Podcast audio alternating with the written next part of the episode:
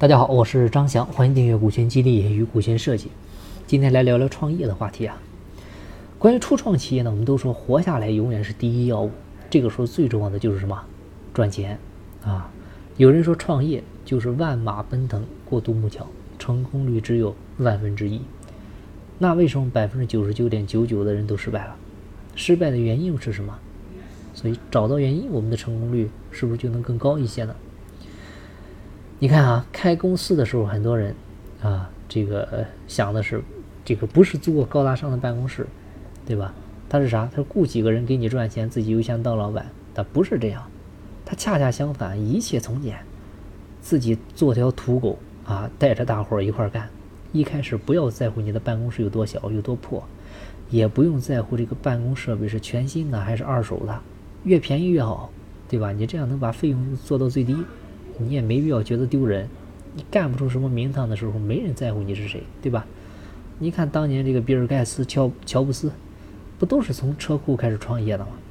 所以这个时候你要把有限的钱花在刀刃上，不要浪费在这些无谓的事上。等你赚钱了，你可以再换、再升级，对吧？如果公司都活不下来，那么再高大上的东西你也守不住。选择了创业。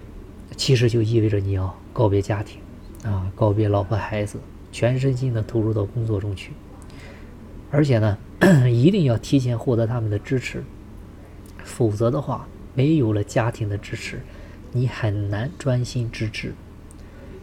创业也意味着你要告别那些狐朋狗友，啊，会给他们减少来往，甚至会断绝来往，也别期望他们会给你带来什么帮助。这个世界呢，毕竟锦上添花的多，雪中送炭的少，啊，落井下石的多，两肋插刀的少。当你落魄最需要帮助的时候，你发现自己的身边没有人；当你成功最不需要帮助的时候，你发现自己身边全他妈是人。所以，我们说，成长就是不断的干掉过去的自己。同样的，进步呢，其实就是远离自己过去的朋友，一样的。选择了创业。哎，你就别搞什么双休、朝九晚五。你这么小的公司，这么小的工作量，能累到哪去？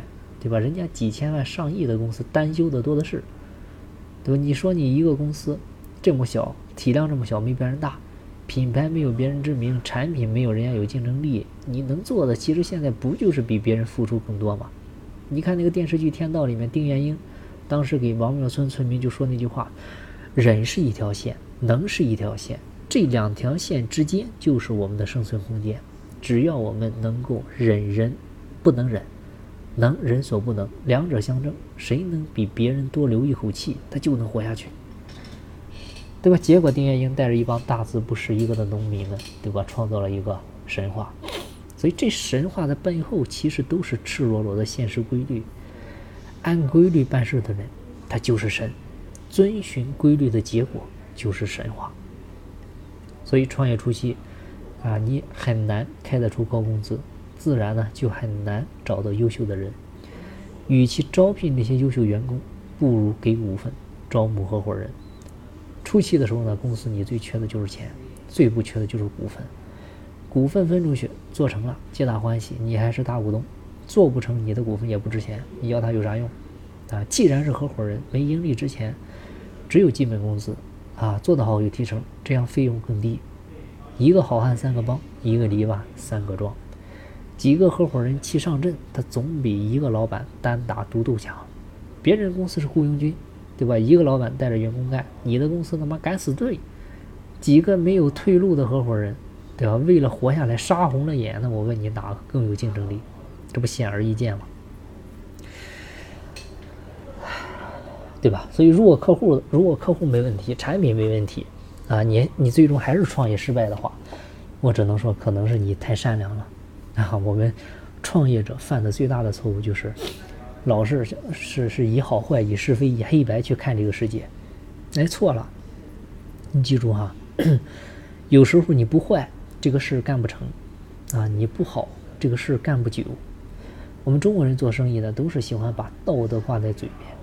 啊，把利益呢装在心里，就像莫言说的：“孩子啊，这世界上好多堂堂皇皇的事，都是在黑灯瞎火里干出来的。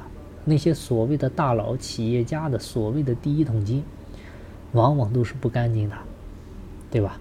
只不过他们现在成功了，啊，洗白了，不提了而已，对吧？你太干净了，兜里肯定也干净，对吧？你不干净，兜里才有钱。所以这个老板他不是人人都能当的。你开车还需要考驾照呢，你开个公司这么大的事，你你自我修炼，无师自通。所以这个世界上根本就没有成功，他都是先练功再成功。当然了，除了我们上面讲的这些，还需要注意的地方太多太多了。总而言之吧，送给大家一句话：创业维艰，且行且珍惜。